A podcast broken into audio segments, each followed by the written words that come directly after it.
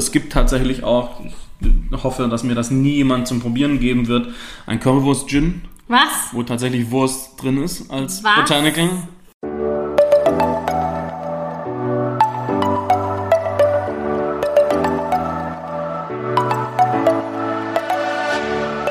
Moin und herzlich willkommen zu einer neuen Folge des Eat Pussy Not Animals Podcast, der Podcast, der dir den Einstieg in die vegane Ernährung erleichtern soll. Moin Freunde, herzlich willkommen zu einer neuen Podcast-Folge von mir. Ich habe heute den lieben Jens hier am Start. Ich kann mit Stolz sagen, dass Jens eine Person ist, die ich vegan gemacht habe. Kann man so sagen, oder? Schon ein bisschen, Ja, ne? Schon doch, kann man so sagen, ja. Auf jeden Fall habe ich Jens hier heute im Interview und ja, stell dich doch erstmal selber vor und erzähl vielleicht nochmal in deinen Worten deinen Weg zum Veganismus. Ja, äh, hallo, ich bin Jens. Ich bin, muss man sagen, wie alt man ist in diesem Podcast? Ich Wenn du nicht möchtest, dass 30. die Leute das wissen, das nicht Ähm, sagen. ich bin 30 und ich habe beruflich mit Spirituosen zu tun. Genau, darum Äh, soll's heute auch darum gehen. soll es heute auch gehen, genau. Ähm, ja, also ich verkaufe Spirituosen, ich rede gerne und viel über Spirituosen, also ich mache Verkostungen und sowas alles und äh, ja, darüber wollen wir heute ein bisschen reden. Aber erstmal kurz mein Weg zum Veganismus. Ah, Ich weiß gar nicht, ob man das Weg nennen kann. Das ist so äh, eine Sache, wo ich mich, ähm, also wo ich seit längerer Zeit wirklich oder schon seit ziemlich langer Zeit sogar gedacht habe, ja, so eigentlich ist das ja irgendwie die einzig moralisch wirklich vertretbare äh, äh, Art und Weise, sich zu ernähren, die vegane Ernährung. Ja, ich denke, die Gründe wurden in diesem Podcast schon häufiger dargelegt. Ähm, aber wie es halt so oft ist, ne, es fehlt einem so ein bisschen das letzte Quäntchen. Ähm, und quasi der tritt in den Hintern, zumindest der imaginäre. Und ja, du hast schon recht, du bist da ein bisschen dran schuld oder ziemlich stark sogar dran schuld, weil du mir einmal die Frage gestellt hast, sag mal Jens, oder keine Frage, sondern die Aussage getätigt hast, sag mal Jens, ich verstehe nicht, dass du nicht vegan bist. Und dann musste ich ja irgendeine Antwort geben und Ja. die Antwort war eigentlich war einfach, äh, was habe ich gesagt? Du bist einfach ich zu faul. bin zu faul. Ja, und diese Antwort, das war, die war unfassbar ehrlich. Und gerade deswegen hat sie mir selbst natürlich so zu denken gegeben. Und ja, ein paar Wochen später habe ich einfach mal mit angefangen. Und das ist jetzt, das muss man natürlich auch dazu sagen, noch nicht lange her. Ich ernähre mich jetzt seit anderthalb Monaten vegan, aber in dieser Zeit äh, fällt es mir extrem einfach. Und das vielleicht als Ermutigung an alle, die auch noch mit sich strugglen und die so denken, oh Mensch, aber nee, das schaffe ich nicht, so viel Verzicht und so. Also klar, ich bin privilegiert, ich lebe hier genau wie Kara in Berlin. Ja, klar, da gibt's eine sehr, sehr große Auswahl an allem. Äh, aber trotzdem, probiert das einfach aus, äh, traut euch, also es ist wirklich Einfach. echt easy zu machen. Easy Ja, peasy. easy peasy. Ja, also mich hat es auf jeden Fall sehr gefreut, weil ich eigentlich auch nicht so damit gerechnet hatte. Es war jetzt auch kein aktiver Versuch, dich umzustimmen, ehrlich gesagt, diese Frage. Äh, aber ich finde es sehr cool. Ich freue mich sehr. Es war auch Alkohol im Spiel, glaube ich, bei dieser Frage, was Es uns zum Thema. Kann schon sein. der heutigen höchstens Folge ein billiges Limerick, ja. Genau, aber weil das ja ein Spezialthema ist, Spirituosen, sprechen wir da heute ein bisschen drüber. Und ich glaube, so vielen ist schon irgendwie mittlerweile bewusst, also mir war es am Anfang nicht bewusst, aber vielen ist, denke ich, mittlerweile bewusst, dass sowas wie Wein nicht immer vegan sein muss. Teilweise auch ausländisches Bier. Ähm, Stimmt, wenn es nicht nach dem Reinheitsgebot Genau, gebraut ist. ist ne? auch Dann sind auch irgendwelche und Filtermittel und, Zeugs, genau. so. Und Wein wird halt oft durch äh, Fischgelatine gefiltert beispielsweise oder auch mit Milchsäure behandelt, so ein Zeugs. Das habe ich halt jedenfalls irgendwann herausgefunden und war ein bisschen schockiert, weil ich das so gar nicht erwartet hätte. Genauso übrigens bei Säften.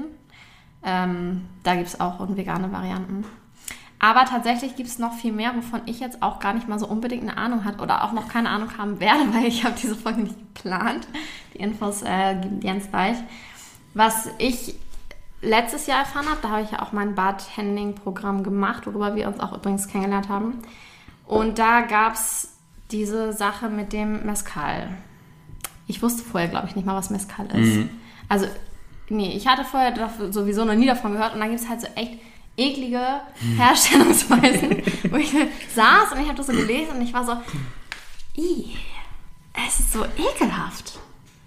Aber ja, kannst du ja erstmal hier kurz erzählen, was da für Tiere bei der Herstellung Ja. eingesetzt werden? Äh, das ist vielleicht ein bisschen ungewöhnlich und manche fragen sich jetzt ein Mescal, so das habe ich vielleicht auch noch nie gehört. Warum fangen die jetzt mit Mescal an und reden nicht über Spirituosen, die ich jeden Tag im Supermarkt sehe und vielleicht kaufe und von denen ich wissen will, ob die vegan sind oder nicht? Kommen wir auch noch dazu. Ähm, ich finde aber tatsächlich so Mezcal ist für mich so das Thema, wo es irgendwie bei manchen Sorten am augenfälligsten ist. Ähm, weil ich eben so aus der Spirituosen-Ecke komme. Das ist vielleicht auch nochmal was, was irgendwie den Blickwinkel ein bisschen erklärt. Ich bin zwar jetzt inzwischen äh, jemand, der sich vegan ernährt, aber wenn ich jetzt hier irgendwas über die Spirituosen erzähle, dann halt definitiv nicht als vegane Person, die sich irgendwas dazu rausgesucht hat, sondern als jemand, der über die Spirituosenseite äh, da hingekommen ist. Also noch ein bisschen Ja, Experten. und, und so über die, über die Herstellung einfach äh, sich, oder sich viel mit der Herstellung beschäftigt hat.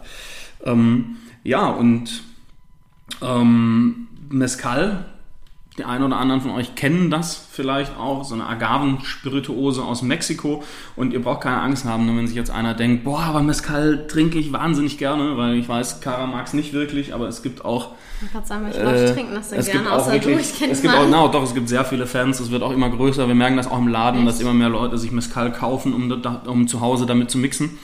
Und die allermeisten Mezcales sind vegan. Ist das die Mehrzahl? Mezcales? Mezcales, ja. Das klingt so falsch. Und die allermeisten davon sind vegan. Ja, ist schon mal gut. Ähm, aber es gibt halt bestimmte Stile, wo man halt dezidiert sagen kann und das irgendwie noch deutlicher sieht als bei anderen Spirituosen, die sind halt nicht vegan. Und ähm, ich glaube, wer schon mal überhaupt was von Mezcal gehört hat, hat wahrscheinlich schon mal von Mezcal de Gusano gehört oder vielleicht nicht mit dem Begriff, aber es gibt Mezcal, wo so ein Wurm drin ist. Ja, ich wollte gerade sagen, das ist der mit Wurm. Ja, das ist der mit ich dachte Wurm. Mhm. erst, die verarschen mich, als ich das gelesen habe. Und dann war da aber dieses Bild. Da ist ein Bild, ne? Ja, da ist ein Ja, Bild. Und ich ja. war so, okay, interessant. Warum ist da nochmal da drin? Ja, aber sie verarschen dich tatsächlich ein bisschen, das ist das, was ich damit sagen will. Also es gibt Mezcal de Rusano, da ist eben so ein Wurm drin, das ist eigentlich kein Wurm, eigentlich ist es eine Schmetterlingslarve, äh, die da drin ist. Und, und dazu ist einfach zu sagen, vielleicht, das äh, haben sich vielleicht auch schon Leute eh mal gefragt, na, was hat es eigentlich mit dem Wurm auf sich, so, ne? ist ja vielleicht irgendwie ein bisschen unklar. Ja, das ist einfach ein Marketing-Gag. Ja, es gibt verschiedene Herleitungen, wo Ja, das herkommen kann. Ja, es gibt verschiedene Herleitungen, wo das herkommen kann.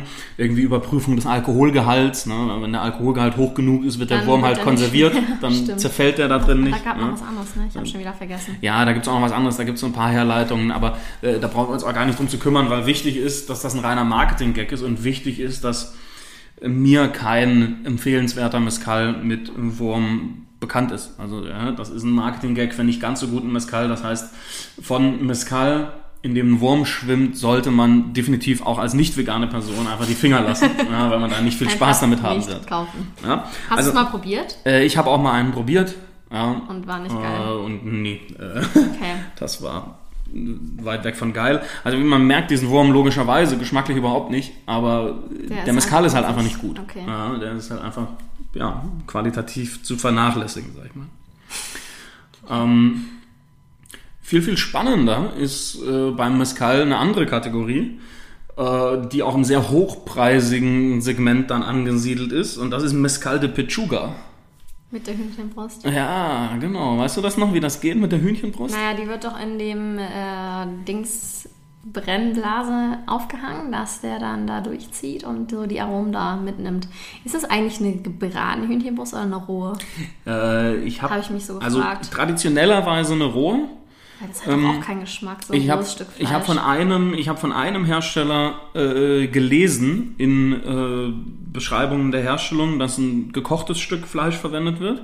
Ähm, traditionell ist es aber überwiegend eine hohe, rohe Hühnchenbrust und es geht aber nicht so sehr um den Geschmack des Stückes Fleisch, als vielmehr darum, dass man in die äh, Brennblase außerdem zusammen mit dem schon zweimal destillierten Mezcal äh, noch ganz viele aromatisierende Zusätze reingibt. Ja, also da kommen äh, irgendwelche Orangen rein und verschiedene Kräuter und Gewürze und so weiter. Okay, aber wozu dann die Hühnchenbrust? Das ist doch... Und die Hühnchenbrust äh, mildert die Aromen wieder ein bisschen ab, dass es halt okay. nicht ganz stark danach schmeckt, sondern nur ein bisschen. Und das kann man nicht Ja? anders Und das gibt, äh, ja, warte mal, weil äh, auch darum geht es eigentlich nur in zweiter Linie. Ich habe nämlich mich da mal auch äh, vor gar nicht so langer Zeit mal ein bisschen damit beschäftigt, wo kommt das Ganze eigentlich her. Das wusste ich lange auch nicht.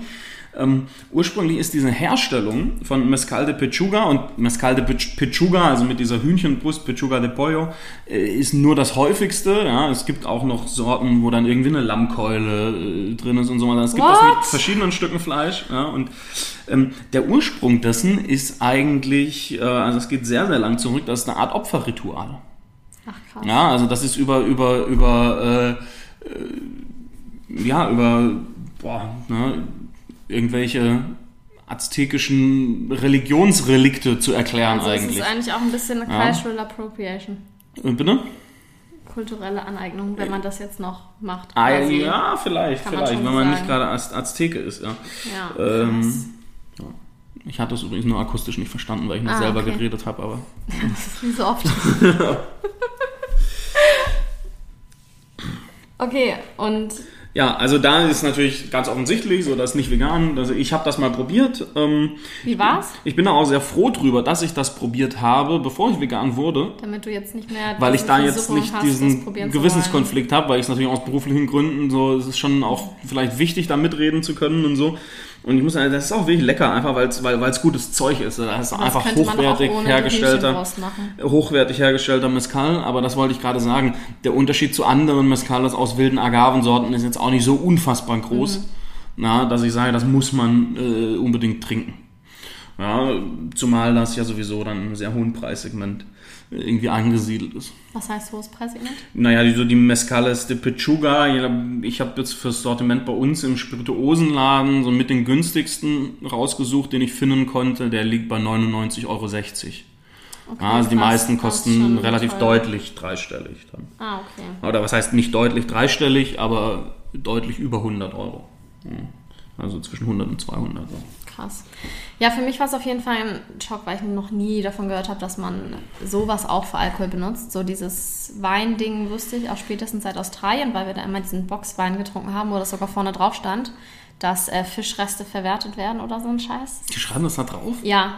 Das ist ja ist eine, das das ist ja andererseits halt auch immerhin. Es ne, ist ehrlich, aber es ist auch aber- echt räudig. Aber das war halt das günstigste, ne? Mhm. du, aber es gab sogar auch veganen äh, Goon, heißt es da. Und da habe ich auch mal an einem Abend so eine ganze Kiste fast getrunken. Ach, das ist das räudigste Zeug überhaupt. Mach das nicht nach. Das ist ganz schlimm. Gib mir Mühe. Ja, gut. Ähm, ja, und äh, die dritte Art und Weise Mescal, die dann vielleicht nicht vegan ist, da kommt es dann wieder so ein bisschen auf die Definition an, sag ich mal. Ja, ich meine, Definition von Veganismus ist ja eigentlich, wir wollen die Ausbeutung von Tieren vermeiden. Das schließt dann natürlich auch so ein bisschen die Herstellung mit ein. Wobei natürlich die genaue Definition ist, glaube ich, immer so weit, wie es halt Soweit funktioniert. möglich, genau, Ich habe ja auch schon mal darüber gesprochen, dass man nicht 100% vegan Ja. sein kann, einfach in der Welt, Ja. in der wir leben. Genau, dann kann man keinen Laptop mehr benutzen, dann kann man keinen Podcast aufnehmen, weil auch in den Mikrofonen hier sind Kupferkabel drin Ja. und da äh, findet bei der Produktion oder bei der Raffinierung von Kupfer kommen auch meistens tierische Stoffe zum Einsatz und so weiter. Voll. Und wenn du rumfährst in der Bahn, ist auch, keine Ahnung, du gehst in eine Tankstelle, die Seife ist nicht vegan. Ja, klar, So- das Zeug geht halt, nicht, ne? aber, Also- auf eine, aber auf eine relativ exklusive Form von Mezcal kann man natürlich zumindest relativ einfach, Einfach verzichten. verzichten. Ne? Und ähm, äh, es ist so, dass ähm, Mezcal oft noch sehr traditionell hergestellt wird. Das fängt an mit irgendwelchen Steinmühlen, die da eingesetzt werden. Tahona heißen die und so. Und ähm, es gibt eben bei Mezcal eine Kategorie, die ist aber auch ganz, ganz selten und sehr hochpreisig. Also da gibt es überhaupt nichts, was zweistellig kostet. Da geht es wirklich dann erst über 100 Euro los. Ähm, das ist Mezcal Ancestral. Und da sagt ja schon der Name, Mezcal, so wie ihn die Vorfahren hergestellt haben. ganz Und, und bei dieser Art von Mezcal ist der Einsatz von Elektrizität und irgendwelchen Verbrennungsmotoren und so weiter bei der Herstellung verboten. Ja, das heißt, ähm, da äh, muss man halt, um die Agaven irgendwie zu zermahlen, eben zwingend ja, entweder irgendwelche Hämmer oder so verwenden und einfach draufklopfen oder eben diese Tahonas, diese Steinmühlen. Aber man darf diese Steinmühlen halt auch nicht mit einem Motor antreiben, sondern auf die traditionellste Art und Weise, wie diese Steinmühlen betrieben werden. Und das ist, dass man außen ein Zugtier anspannt, also meistens eben ein Esel oder ein Maultier, dass diese, äh, dieses Ding dann dreht und im Kreis zieht. Okay, aber du, okay, du bist jetzt so ein ähm, Frühstarter-Veganer, sag ich mal, im frühesten Stadium. Mhm. Aber würdest du denn das noch als vegan definieren? Es gibt ja auch Menschen, vegane Menschen, die trotzdem reiten zum Beispiel. Mhm. Wo ich auch, ich würde so gerne mal wieder reiten. Ich liebe Reiten und ich habe es früher gemacht. Aber ich habe da voll den Gewissenskonflikt, weil dieses Tier will ja eigentlich nicht geritten werden, weißt du? Also Man kann es Mhm. Ja. natürlich auf voll die sanfte Art und Weise machen, ohne Gebiss, ohne Sattel, einfach Mhm. nur draufsitzen. Aber trotzdem ist es ja an sich nicht dafür, muss es ja nicht dafür herhalten, dass man es reitet. Man kann es ja auch spazieren führen oder so, um Ja. es zu bewegen. Ich weiß nicht, wie siehst du das? Würdest du das dann einfach als nicht vegan definieren, laut deiner Definition? Oder findest du, dass das irgendwie noch eine Ja, das ist, ganz, das ist ganz schwierig. Ich, wahrscheinlich würde ich es in, in, diesem speziellen Fall als nicht vegan definieren, einfach weil es einfach so leicht fällt, es irgendwie zu vermeiden und es irgendwie nicht zu machen, sag das ich mal. Und das muss mir jetzt auch dabei sein. Wir reden jetzt gerade über absoluten Nerdkram. Ich hoffe, die Leute schalten nicht sofort ab, ne? weil äh, Mescal Ancestral macht 0,1 Prozent der Mescal-Produktion aus. Mhm. Ja, also das ist wirklich eine winzige Nischenkategorie. Ähm, und in den anderen Kategorien, da ist es theoretisch natürlich auch zugelassen ne, mit dieser tierischen Hilfe. Aber da muss man einfach sagen, äh, dass meistens eben mit wird. Verbrennungsmotoren gearbeitet wird, einfach weil das effizienter und ja, günstiger ist. Ja, und, und äh, da kommen wir natürlich wieder an einen Punkt, so äh, ganz oft haben wir ja das, die, die Problematik, dass die Tiere ausgebeutet werden, einfach weil es die günstigste Methode ist, so, und dann nimmt man das noch mit. Ne? So wie man halt Schlachtabfälle hernimmt, um Kupferkabel zu raffinieren, obwohl man es auch anders machen könnte, aber dann kostet es halt 0,03 Cent mehr. Ja, ähm, und, und, und hier ist es ja eigentlich andersrum. Das heißt, hier macht man es dann nur in dieser sehr traditionellen Kategorie, wo es halt irgendwie vorgeschrieben ist. Ja. Das kann man wirklich einfach vermeiden. Hast du mal so einen getrunken? Äh, Mescal Ancestral habe ich noch nie getrunken, nein. Okay. Ähm, ja. Würdest du gerne? Nicht unbedingt, nein, weil wie gesagt, die Mescales werden durch äh, besondere wilde, wild wachsende Agavensorten und so weiter so speziell im Geschmack und da muss ich das dann nicht unbedingt haben, dass mir die Mühle noch ein Tier zieht. Mm, ja, ne? ähm, genau, das macht nämlich geschmacklich also halt einfach keinen Unterschied. Ähm, Tequila, da gibt's das übrigens nicht, ne? Die andere, die viel bekanntere Agavenspirituose, also da gibt's das nicht, da, also da gibt's keine Kategorien, wo irgendwie dann Tierteile mit destilliert werden oder so, also da muss man noch viel weniger aufpassen. Theoretisch ist es auch da möglich, dass Tiere die Tahona ziehen, also diese Mühle. Aber ähm, mir ist da, das heißt jetzt ganz äh, ausdrücklich nicht, dass es das nicht gibt, aber mir ist jetzt keine Marke bekannt, ähm, das wo das passiert. Selbst Fortaleza zum Beispiel, das ist eine Tequila-Marke, die also sehr traditionell herstellen, die eben noch eine Tahona verwenden zum Beispiel, aber die fahren auch mit so einem Aufsitztraktor äh, immer um, na, im, im Kreis, um, um okay. die Tahona zu betreiben. Ja. Ja, dann wie ist es denn mit äh, herkömmlich ist jetzt auch zu ja, blöd gesagt, auch mit so, mit so Spirituosen, die vielleicht auch ähm, mehr Menschen kennen und im Supermarkt kaufen würden. Ja, äh, das ist nämlich überhaupt das Ding. Also im Supermarkt einkaufen, weil das ist ja eines der Grundprobleme, dass man halt bei Spirituosen hat. Ne? Genauso wie beim Wein, das werden viele von euch kennen. Äh, man kann halt anders als bei Lebensmitteln äh, oder bei Speisen nicht so gut sehen, ob es vegan ist oder nicht, weil auf alkoholischen Getränken keine Zutatenliste drauf ist. Wobei ja viele ja. das mittlerweile deklarieren. Wobei ich auch mal gehört habe, dass das gar nicht unbedingt immer stimmen muss.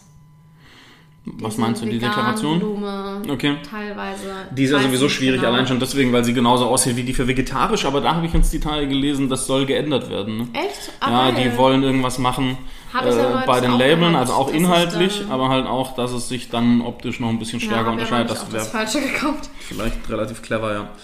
Aber gut, bei Wein steht es halt mittlerweile teilweise drauf. Ich verlasse mich dann auch immer darauf, weil worauf ja. sollst du dich sonst verlassen? Klar, aber es steht halt auch nur teilweise drauf. Also es gibt ganz, ganz vielen veganen Wein, wo es nicht draufsteht. Drauf ja. ja. und ähm, ja, also sobald 1,2 Volumenprozent da drin sind, muss man es halt nicht mehr draufschreiben, außer bei Bier. Super. Das ist irgendwie komischerweise eine Ausnahme.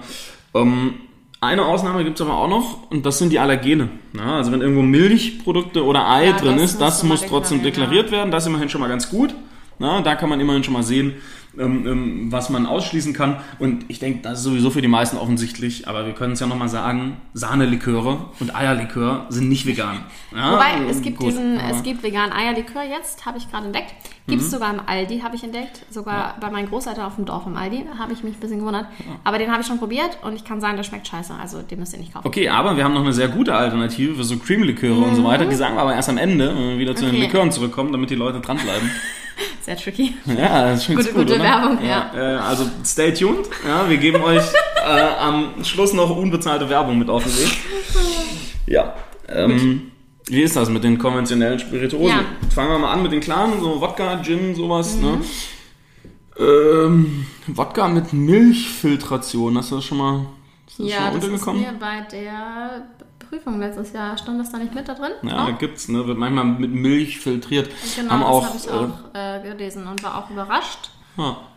Ist aber was, was nicht so unbekannt ist irgendwie, glaube ich auch, weil irgendwie viele Leute mich immer wieder darauf ansprechen. Echt? Ja, also wenn Ich wir, wenn, wenn, wenn wir so über, über, über Wodka sprechen, ne, bei einer Verkostung oder so, Mhm. das ist einfach was, was immer wieder auftaucht. Der, der wird auch doch auch mit Milch gefiltert zum Teil. Ähm, und auch da muss man wieder sagen, dass diese Milchfiltration eigentlich ein sehr traditionelles Instrument ist, ja, nur um das so ein bisschen verständlich zu machen, wie man überhaupt auf die Idee kommen kann. Das haben eigentlich früher in Russland äh, die Bauern mit ihrem Selbstgebrannten gemacht, ja, die halt keine effektiven Filtermethoden irgendwie zur Verfügung hatten, aber die hatten halt äh, äh, Rinder und haben dann da Milch reingeschüttet in den Wodka. Und was passiert ist äh, folgendes, das Milcheiweiß äh, löst einen Gerinnungsprozess aus. Und an das ausflockende Milcheiweiß werden dann verschiedene Mikrosubstanzen gebunden, also eben Unreinheiten, ja, die Schwebstoffe, die in dieser Spirituose drin sind. Eigentlich echt sinnvoll. Und die können dann zusammen mit dem Milcheiweiß abgeschöpft werden. Ja, und mittlerweile hat man die Methoden auch noch ein bisschen weiterentwickelt und man kann sehr, sehr effizient damit filtern. Also von der Filterleistung her ist das auch wirklich eine ziemlich gute äh, Methode. Nicht die beste und deswegen wird es auch nur selten gemacht. Ähm, Parliament-Wodka, ich denke, das kann man ruhig sagen. Ähm, das ist einer, der mit Milch filtriert wird. Die werben auch ganz groß damit. Äh, und das ist auch was, was man im Supermarkt finden kann. Also was jetzt mal ausnahmsweise nichts irgendwie komplett abgehobenes ist. Und da sind wir aber bei dem Punkt, da steht auch vorne groß drauf, dass es mit Milch gefiltert ist und hinten auf dem Etikett steht nochmal drauf, enthält Milch, so weil halt auch immer ein bisschen was zurückbleiben kann und Milch dann ein Allergen ist, da muss es draufstehen. Ja, das heißt, wenn irgendwas mit Milch gefiltert ist, ist schon mal gut, dann muss es auch draufstehen. Ja, da kann man sich dann also drauf äh, verlassen, abgesehen davon, dass die Hersteller sowieso äh, aus Marketingzwecken mit draufschreiben. Ja, einfach weil da- das ist ja das Alleinstellungsmerkmal. Weil das würde jetzt vielleicht zu weit führen, äh, wenn wir darüber noch sprechen, aber Wodka ist ja eine Neutralspirituose, die darf ja per Gesetz nach nichts schmecken. Das heißt, die Hersteller müssen sich natürlich beim Wodka echt was einfallen lassen. Ich habe ja immer noch das die unterscheiden Idee, kann. dass ich einen mache und dann steht da drauf mit äh, Diamant, Durch Diamantstaub durch gefiltert. Diamantstaub gefiltert. Das macht ja aber 360 schon. Ja, da muss Du ich noch was Neues überlegen. haben. Ja, genau. Du, Frisches Quellwasser oder so Ja. gab's auch noch, ne? ja, frisches Quellwasser gibt's aber auch ständig. Naja. Auf jeden Fall so richtig Marketing und dann kostet die Flasche 150 Euro, ist eigentlich richtiger Billo-Scheiß. Ja, also äh, auf jeden Fall, ich denke, das kann man festhalten, wenn so eine klare Spirituose irgendwie unvegan werden kann, dann ähnlich wie beim Wein durch irgendwelche Hilfsstoffe zur Filtration. Aber nimmt man da auch Fischgelatine zum Beispiel? Nein. Und die gute Nachricht ist, auch das mit Milcheiweiß und so weiter macht man nur ganz selten. Ähm, bei der äh, Spirituosenfiltration spielt das einfach nahezu keine Rolle. Und zwar, weil wir zwei sehr effektive Filtermethoden haben, die günstiger und effektiver sind als irgendeine Filtration mit tierischen Produkten. Die kann man beim Wein aber beide nicht anwenden. Ach so. Äh, Und das ist zum einen die Kältefiltration.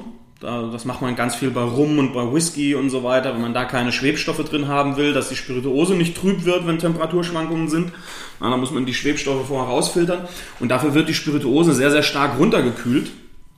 Ähm, ja, wird also halt quasi, ja, äh, so um und bei äh, 0 Grad ja, äh, gekühlt. Und dann äh, frieren die Feststoffe ja quasi, aber die Spirituosen natürlich nicht, weil ne, Alkohol natürlich einen tieferen, äh, tieferen äh, Gefrierpunkt. Gefrierpunkt hat. Ähm, und dann kann man das abfiltern. Es geht auch immer ein bisschen Aroma bei verloren. Ja, trotzdem wird das gerade bei den günstigeren Whiskys eigentlich durch die Bank gemacht und so weiter. Ähm, und das geht bei Wein halt nicht, weil der Wein einfrieren würde, weil der Alkoholgehalt nicht hoch genug ist. Und genauso Aktivkohlefiltration. Das ist halt gerade was, was bei den gelagerten Spirituosen eine wichtige Rolle spielt. Ähm, und das geht halt bei Wein auch nicht, weil dann der Wein plötzlich erstens relativ geschmacksarm und zweitens farblos wäre. Ja, beides wäre bei Weinen dann doch ein bisschen wack. Kritisch. Ähm, aber äh, bei einer klaren Spirituose äh, macht das ja nichts. Ja? Gerade Wodka, das will man ja auch möglichst geschmacksneutral haben. Und deswegen äh, filtert man da. Dann meistens mit Aktivkohle.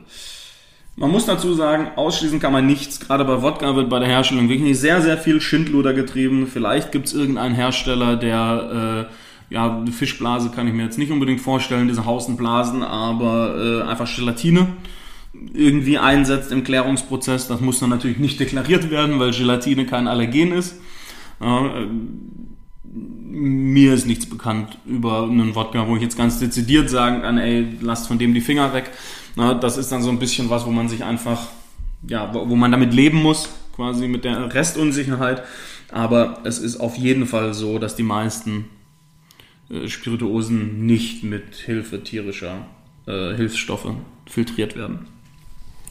Das ist ja schon mal nice to know. Das ist schon mal nice, ne? Ähm, Gin. Wollen wir über Gin reden? Gin ist ja die mal absolute? Hype-Spirituose. Ja, und das versteht ja niemand, weil Gin ist ja leider nur aromatisierter Neutralalkohol. also ich kann diesem Hype ja nicht so viel abgewinnen, aber gut.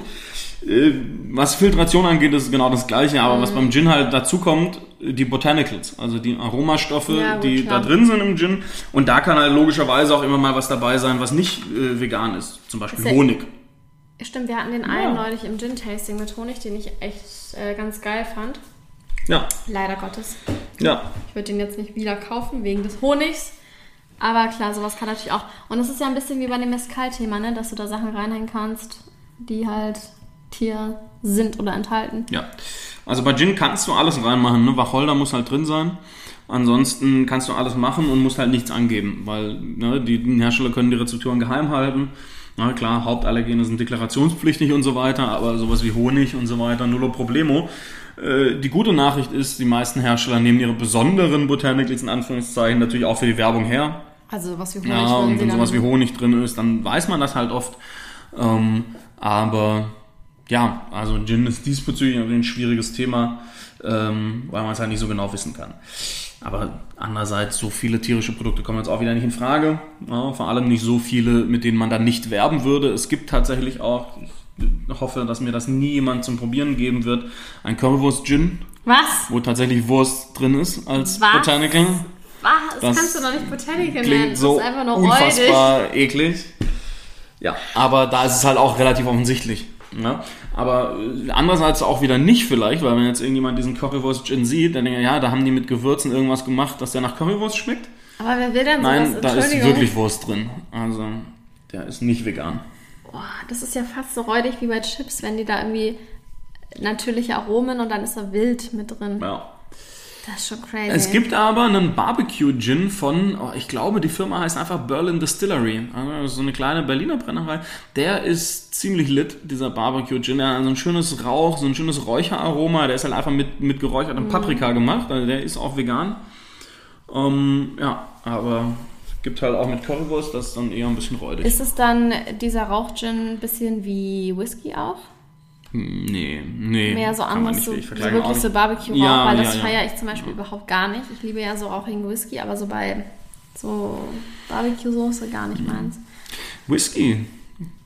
Gute Überleitung. Gute Überleitung, Cara. Wie ist denn bei Whisky? Also fällt dir Ich da hab irgendwas ein, wo du sagst. Tatsächlich gerade in Erinnerung.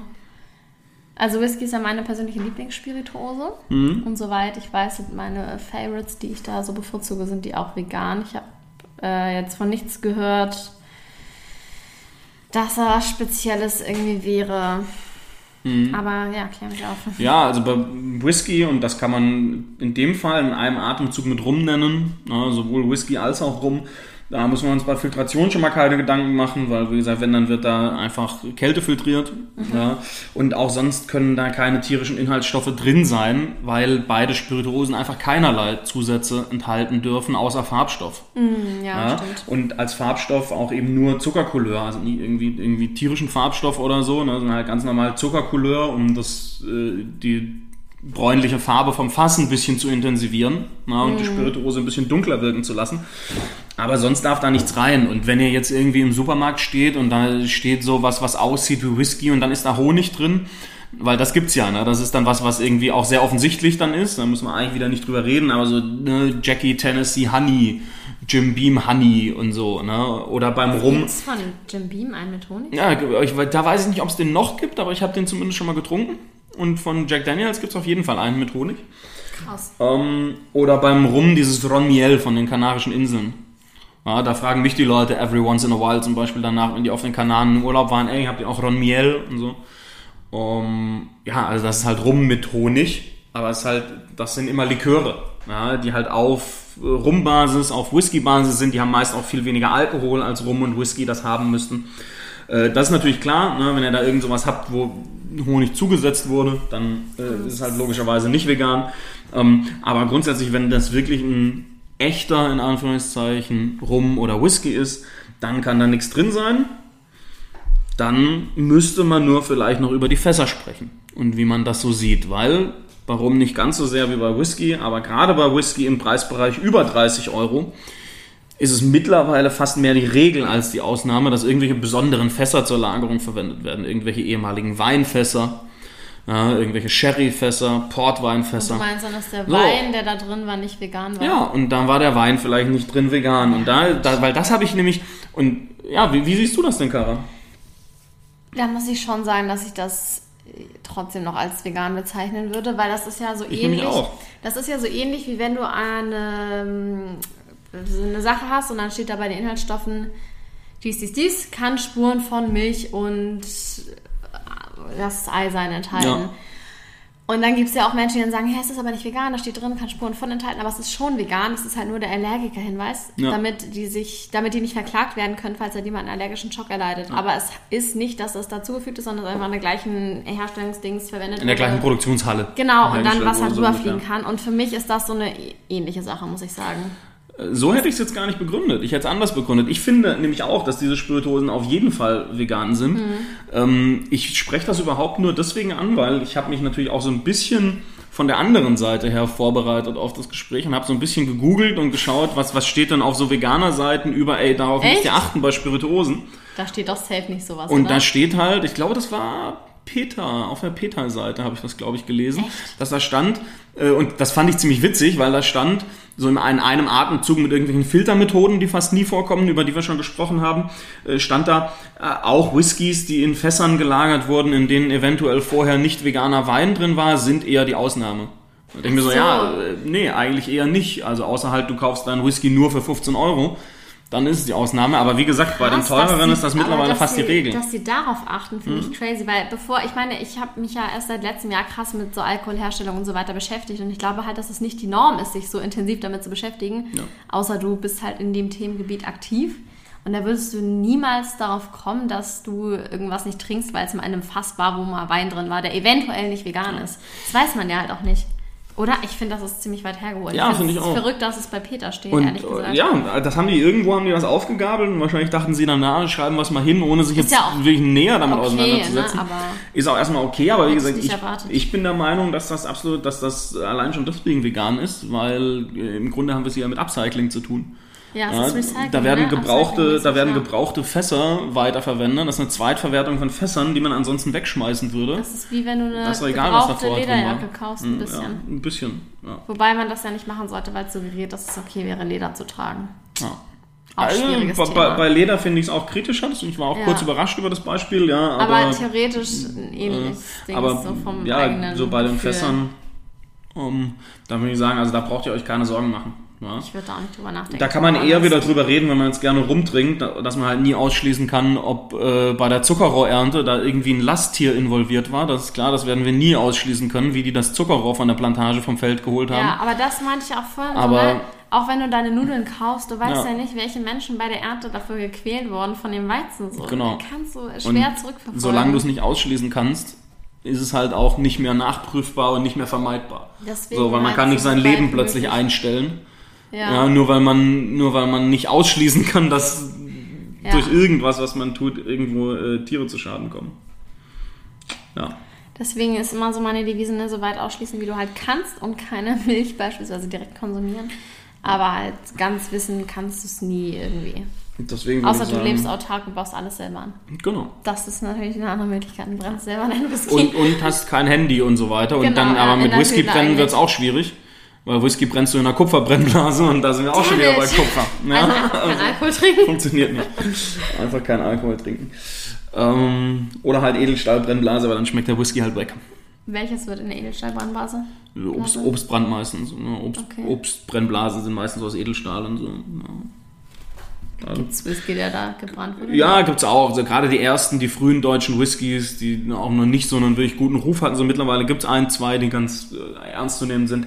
Na, aber die kamen halt oft vor Obstbrennern und das war eines der großen Probleme, dass die einfach den Whisky auch in ihren Obstbrennblasen äh, gebrannt haben und sich dann gewundert haben, warum das so himmelweit anders schmeckt wie die schottischen Whiskys. Komisch. Ja, und ja, hätte man drauf kommen können, kam man dann irgendwann auch. Ja. Mittlerweile gibt's ein paar ganz okaye deutsche Whiskys, aber äh, Okay, was gibt es denn noch, wo man sich Sorgen machen müsste, dass da eventuell tierische Bestandteile verwendet wurden? Also wir haben ja schon gesprochen, Wein ist oft nicht vegan. Wie ist es dann dann mit Weinbrand? Also Cognac, Brandy, sowas. Da muss ich tatsächlich sagen, weiß ich nicht. Kann ich nicht hundertprozentig meine Hand für ins Feuer legen, weil es extrem schwierig ist rauszufinden, ähm, ob da auch Weine destilliert werden, die geschönt worden sind. Ja, also geklärt, wobei ja die tierischen Bestandteile reinkommen. Ähm, ich persönlich halte es aber für sehr unwahrscheinlich. Und falls uns ein Cognac-Produzent zuhört oder sonst ein Weinbrandproduzent, dann schreibt uns bitte mal gerne per E-Mail, wie ihr das handhabt. Ähm, aber ich persönlich würde davon ausgehen, dass eigentlich fast niemand ähm, geschönten Wein destilliert, weil warum denn? Ja, wenn man, das ist Wein, der sowieso zur Destillation gemacht wird. Das heißt, man spart sich einen äh, Arbeitsschritt, indem man den einfach nicht schönt, ja, nicht klärt und ähm, kann das dann äh, entsprechend einfach direkt destillieren. Ähm, deswegen denke ich Weinbrände auch relativ unproblematisch. Bei Pisco, da ist dieser ungelagerte Weinbrand aus Peru und Chile, den es gibt, da weiß ich, dass es vorher nicht geschönt wird. Also der ist auf jeden Fall vegan, juhu. Da muss man beim Pisco Sauer dann halt nur... Das ist aber doch Tresterbrand, oder? Nö. Aber Tresterbrand ist auch vegan. Das Krapper, den- sowas. Ah, nee, das war, war das was anderes? Ich bin gerade ganz verwirrt. Ja, also Pisco ist kein Tresterbrand, so viel an der Stelle. Er wird nämlich nicht aus dem Traubentrester gebrannt, sondern aus fermentiertem Traubenmost, also aus Wein. Okay. Ja. Mm. Ist aber auf jeden Fall vegan, nur wenn man dann halt seinen Pisco Sour in der Bar bestellt. Pisco Sour ist halt ein Cocktail, der zwingend mit Eiweiß oder eben entsprechendem veganen Ersatz, also zum Beispiel Gibt's Aquafaba, Eiweiß, ne? zuzubereiten ist. Aber Pisco Sour wird standardmäßig immer mit Eiweiß zubereitet, anders als beim Whisky Sour. Das heißt, da sollte man vielleicht drauf achten. Ja, ja, das, ja, klar. Ich habe mal vor ein paar Monaten ein Pisco-Tasting gemacht. Und da hatten wir auch beide Varianten. Also ich habe natürlich die vegane genommen mit dem Pisco Sour. Das war auch echt richtig lecker, muss ich sagen. Hat mir sehr, sehr gut geschmeckt. Ganz Hm. Und geil. der war dann ohne oder war mit Aquafaba? ähm, ich war, warte, ich weiß gar nicht. Nee, ich glaube, der war mit Aquafaba. Weil ohne ja ist ja nicht so. Nee, also ist halt einfach, ne? da, ja, das ist schon. Vielleicht war das, der so auch ohne. Das Ah, schon, es war auf jeden Fall Also kann man nice. natürlich auch machen, aber es ist natürlich schon, gerade beim Pisco Sour, extrem nice, wenn er Aber so schön beim schaumig Whisky ist. Sour und so. finde ich auch schon geiler mit Aquafaba. Ja, ich auch. Das ist schon ja, viel auch. geiler. Aber da ist halt nicht so ein traditionelles Ding. so, Ja, ne? ja, da ist halt safe. was, was man safe immer gefragt wird. Ey, magst du den mit Eiweiß haben oder nicht? Aber wenn man einfach so ein Pisco Sour äh, bestellt, weil einem irgendein Freund oder eine Freundin, die vielleicht nicht vegan sind, gesagt hat, ey, das ist lecker, das muss man mal probieren. Mhm, dann und du gehst dann hin und bestellst einen. Pisco Sour, dann wird er wahrscheinlich mit Eiweiß serviert werden. Ja, dann sollte man ein bisschen True. aufpassen. Ja. Ansonsten, über Liköre haben wir ja vorher schon mal was gesagt. Genau. Und äh, was mir eingefallen war, das gibt es ganz oft als Beispiel bei so, diese Dinge sind nicht vegan.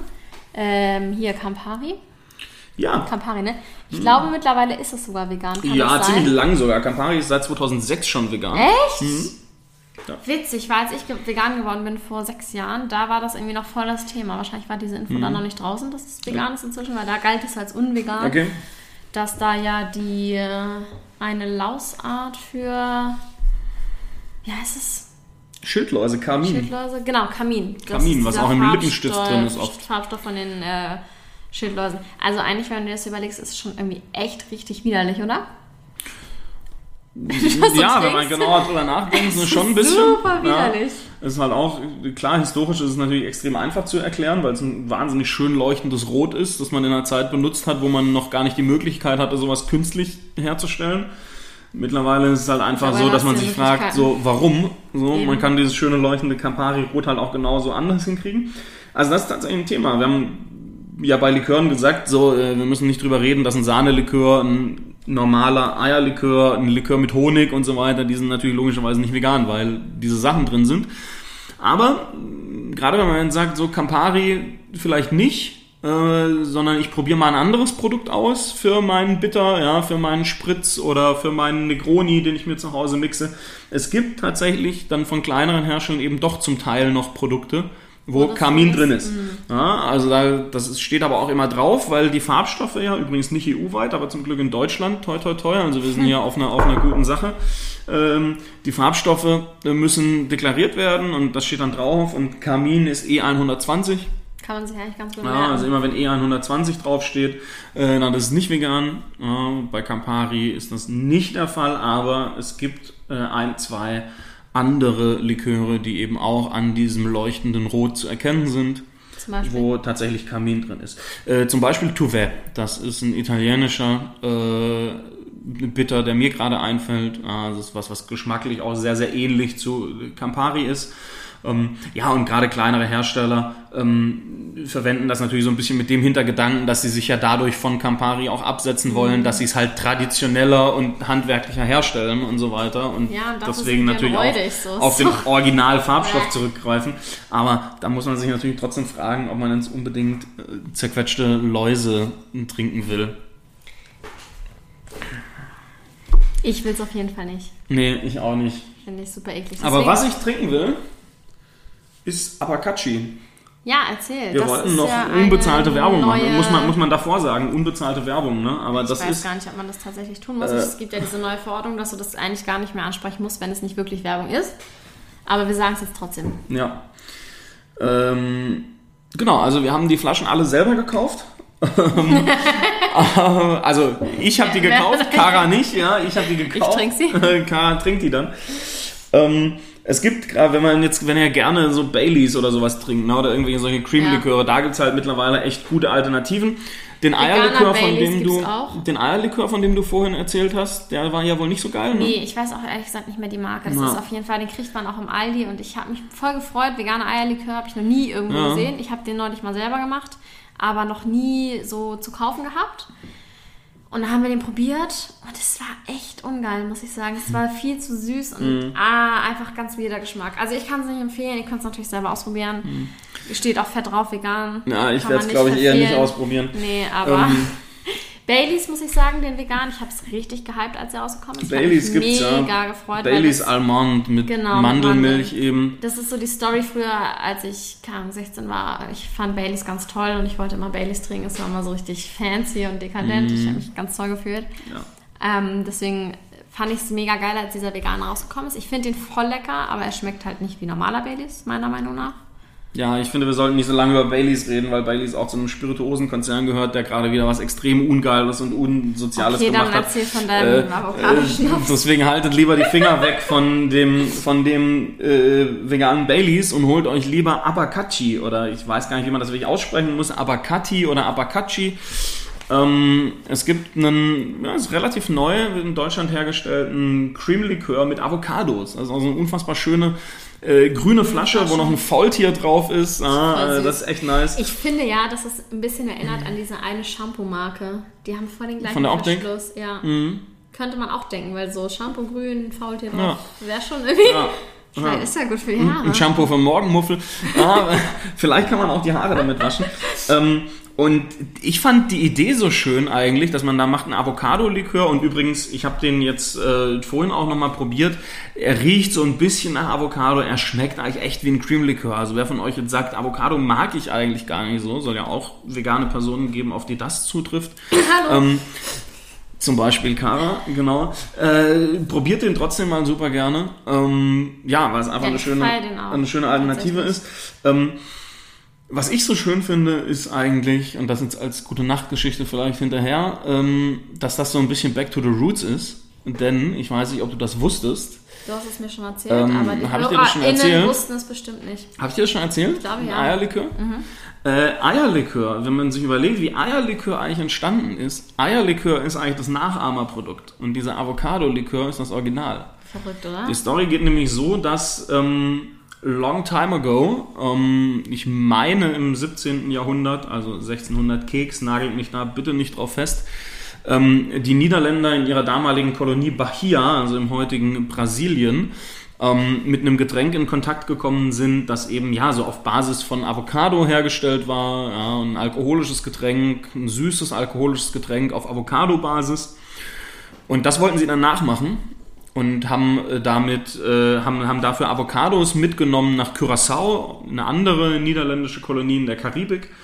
Äh, und leider sind die Avocados-Setzlinge aber beim Transport verfault und dann konnten die da keine Avocados anbauen und ähm, dann haben die überlegt, wie kann man das nachmachen und haben als Fettquelle ähm, Eier genommen, Eigelb. Krass. Ja, und daher kommt auch der niederländische Name für Eierlikör. Echt? Ja, das heißt nämlich Advokat auf Niederländisch Stimmt. und das hat gar nichts mit irgendwelchen Rechtsanwälten zu tun, sondern kommt Aber von der Avocado Es her. gibt auch noch ein anderes. Heißt Advokat nicht noch was anderes?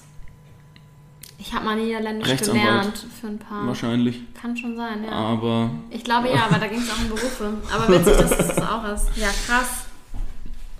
Das ähm, hat mich auf jeden Fall auch überrascht. ja, Aber gibt ja irgendwie öfters mal so eine Story, dass es eigentlich mal vegan war und Leute haben dann beschlossen, nee, Quatsch rauszumachen, wir machen jetzt Ja. Tiere rein. kann man mal machen. Ja, aber das ist so die Empfehlung zum Schluss. Genau, was ich noch sagen wollte, es gibt eine wundervolle Internetseite, die heißt Barnivore. Ich werde es nochmal in den Shownotes verlinken. Das ist so meine persönliche verlässliche Quelle, wenn man schnell rausfinden will, ob irgendwas vegan oder nicht vegan ist. Da findet man nicht alles, so gerade so irgendwelche speziellen Ja, leider Sachen halt gerade so findet man Special halt nicht. Nicht. Sonst, ganz zur Not, kann man natürlich immer beim Hersteller nachfragen, weil die werden das nicht verschweigen, wenn es vegan ist. Ja. Ja, und dann hat man ja vielleicht auch schon seine Lieblingssachen, die man dann wiederholt kauft, wo man weiß, dass es die in veganer Form gibt. Genau, möchtest du noch was hinzufügen?